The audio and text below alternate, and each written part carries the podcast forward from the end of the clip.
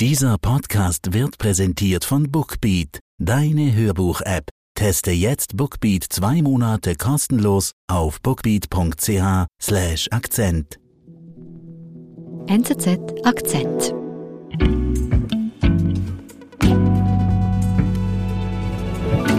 Rivet Hoffer ist bei uns. Hallo. Hallo Nadi. Du warst für die NZZ in Estland. Was wolltest du denn da in Erfahrung bringen? In Estland hat mich interessiert, dass es ein sehr kleines Land ist, was aber gemessen an der Wirtschaftsleistung die Ukraine am stärksten unterstützt. Mhm. Gleichzeitig ist jeder vierte Einwohner Estlands Russe und noch mehr haben Russisch als ihre Muttersprache.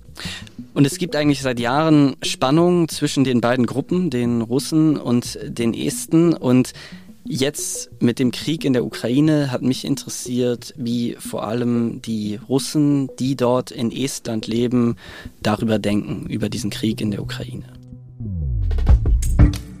Wo liegt die Loyalität der Russinnen und Russen, die nicht in Russland leben? Bei Putin oder der Ukraine? Das hat Rivat Hofer auf seiner Reise in Estland versucht herauszufinden. Rivat, wohin bist du denn genau gereist, um da Antworten zu finden, wie die Russen in Estland denken über den Krieg?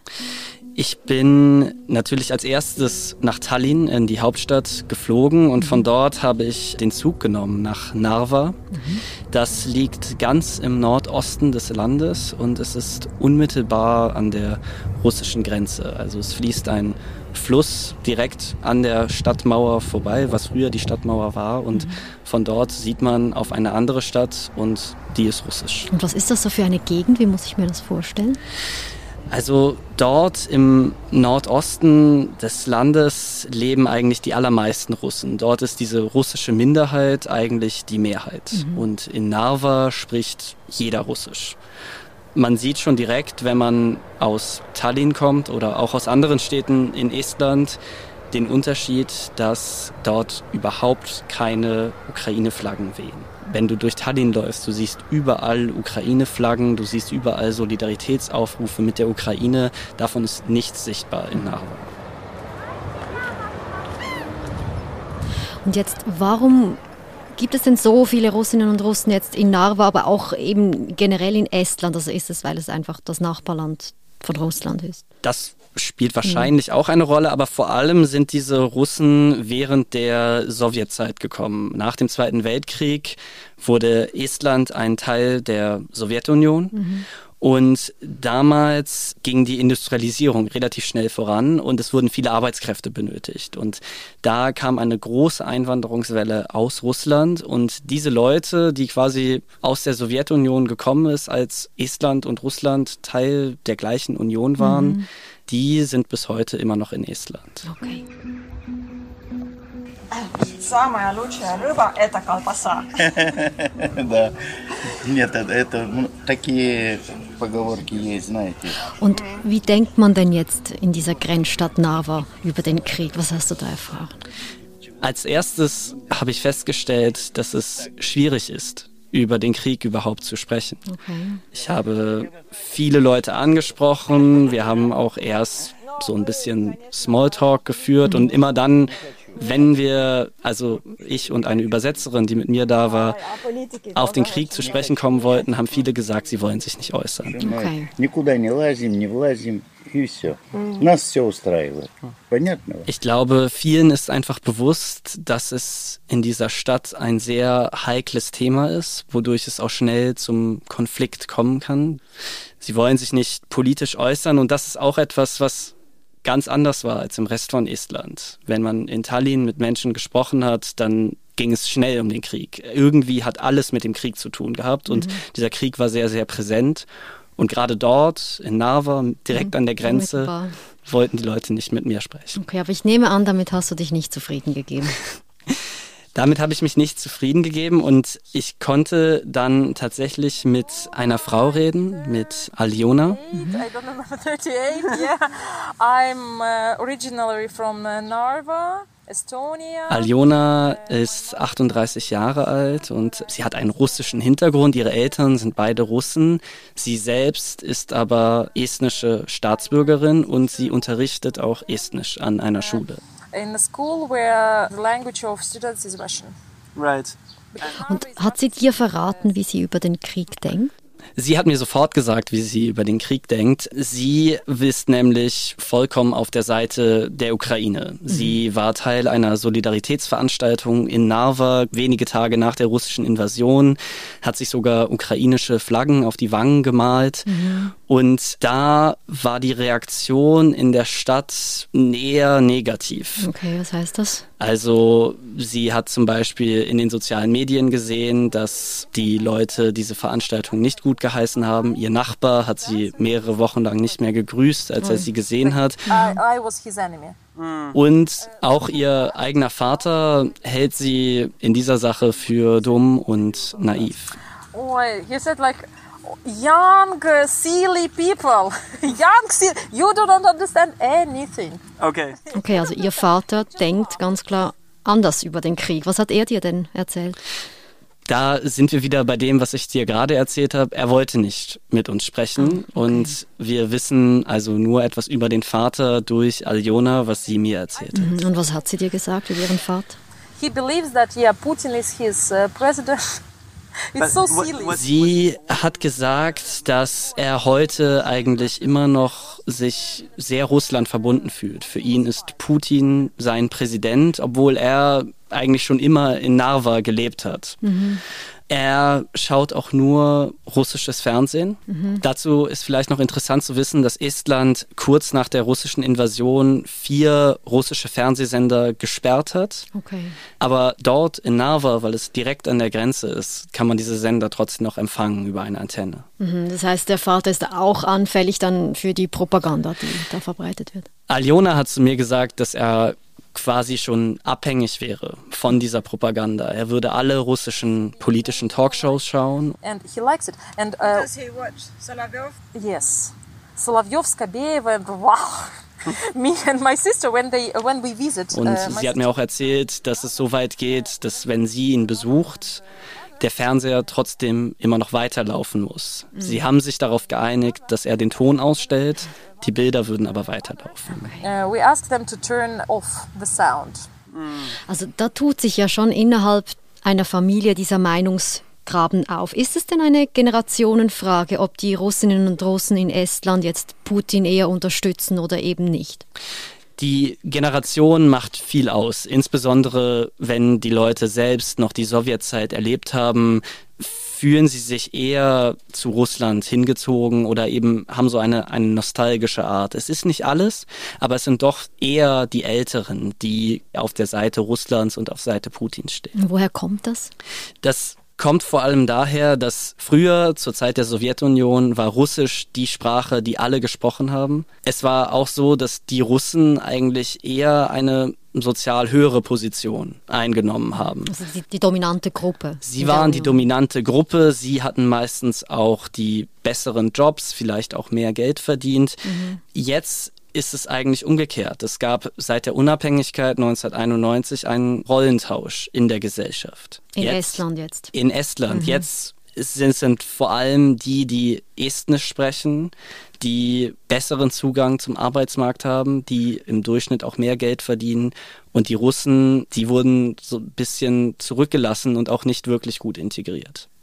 Also das heißt, kann man sagen, dass die Russinnen und Russen in Estland tatsächlich wirtschaftlich schlechter gestellt sind? Also wenn man sich die Statistiken anschaut, dann ist es relativ klar. Die russischsprachigen und auch die ethnischen Russen, sie verdienen im Durchschnitt sehr viel weniger als die Estinnen und Esten. Okay. Woran liegt das? Das liegt vor allem an der Sprache. Man braucht ein bestimmtes Sprachniveau, um etwa eine Arbeit im öffentlichen Dienst oder eine Arbeit mit Kundenkontakt zu haben. Mhm. Und die meisten der Älteren haben eigentlich nie Estnisch gelernt. Okay. Das heißt also, der Glaube, früher war alles besser, ist ein Grund, warum diese Menschen sich dann eher zu Putin hingezogen fühlen. Ja, das ist ein Grund und ganz akut kommt jetzt mit dem Krieg eigentlich noch ein wichtiger weiterer Grund hinzu, denn Estland hat über 40.000 ukrainische Flüchtlinge aufgenommen. Das ist für ein Land, wo nur 1,3 Millionen Menschen leben, sehr, sehr viel. Mhm. Und diese ukrainischen Flüchtlinge, die bekommen Unterstützung vom Staat, sie bekommen Hilfe bei der Wohnungssuche und für sie gelten auch für eine Übergangszeit diese strikten Sprachregelungen nicht, mhm. die halt für die russischsprachige und die russische Minderheit gelten. Und da entsteht natürlich schon so etwas wie Neid oder ja, ein Gefühl der Ungerechtigkeit. Mhm like my father. He was the head of uh, Estonian boxing team during mhm. Soviet era. Uh, Und wie ist denn das bei Alionas Vater? Also ist das auch der Grund, warum er Russland und den Krieg unterstützt? Bei ihm ist es eigentlich eher dieser, dieser Statusverlust, den er hatte. Also Aljona hat mir erzählt, dass es ihm heute eigentlich materiell besser geht als zu Zeiten der Sowjetunion. Es ist auch nicht verwunderlich, mhm. aber er war zur Zeit der Sowjetunion ein sehr erfolgreicher Boxtrainer. Er war nämlich der Trainer der estnischen Nationalmannschaft innerhalb der Sowjetunion. Okay. Und als die Sowjetunion zusammengebrochen ist, war er bald nur noch ein kleiner Boxtrainer in einem lokalen Verein in Narva. Just a boxing coach in Narva. So that, he was, he was. He lost this position. Das ist eine Frage des Stolzes auch. Absolut, ja. Und Ihre Theorie war, dass er diese, diese russische Propaganda braucht, um so ein bisschen über diese Kränkung hinwegzukommen, die er erfahren hat.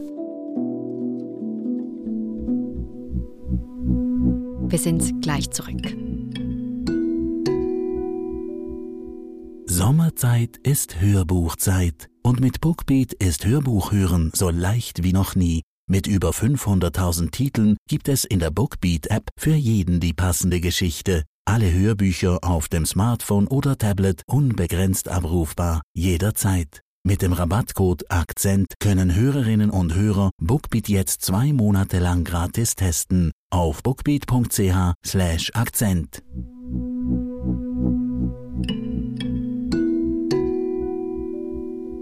Und jetzt hast du ja aber mit Aliona gesprochen, sie ist Ende 30 und eben gegen den Krieg. Steht sie denn jetzt beispielhaft für die Meinung der jüngeren Generation, also für die Menschen, die russische Wurzeln haben, aber in Estland geboren sind? Ich denke, dass man in der Tendenz schon sagen kann, dass die Jüngeren eher auf der Seite der Ukraine stehen und die Älteren eher auf der Seite Russlands.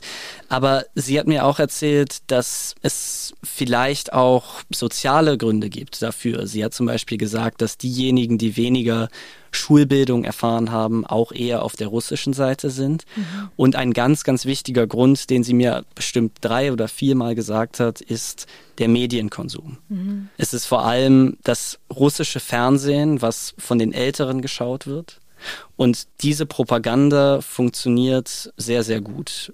Und lässt sich denn jetzt äh, nach deinem Besuch und auch deiner Recherche sagen, wie denkt die Mehrheit der ethnischen Russen über den Krieg und über Putin?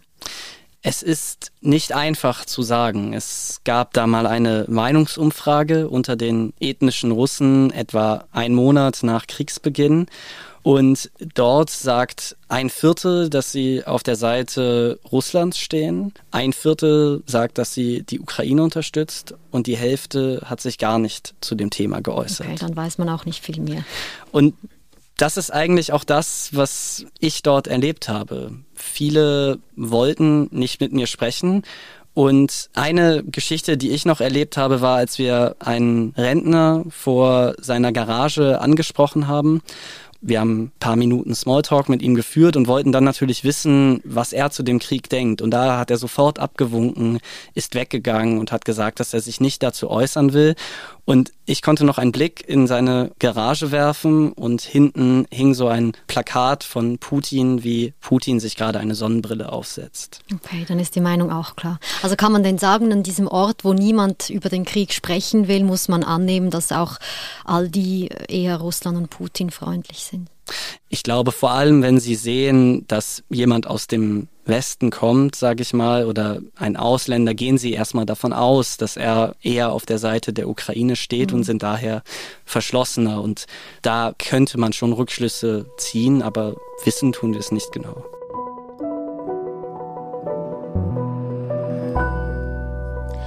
Und Aljona und ihr Vater, also reden die noch miteinander oder sind die jetzt total zerstritten, weil sie eine andere Meinung haben?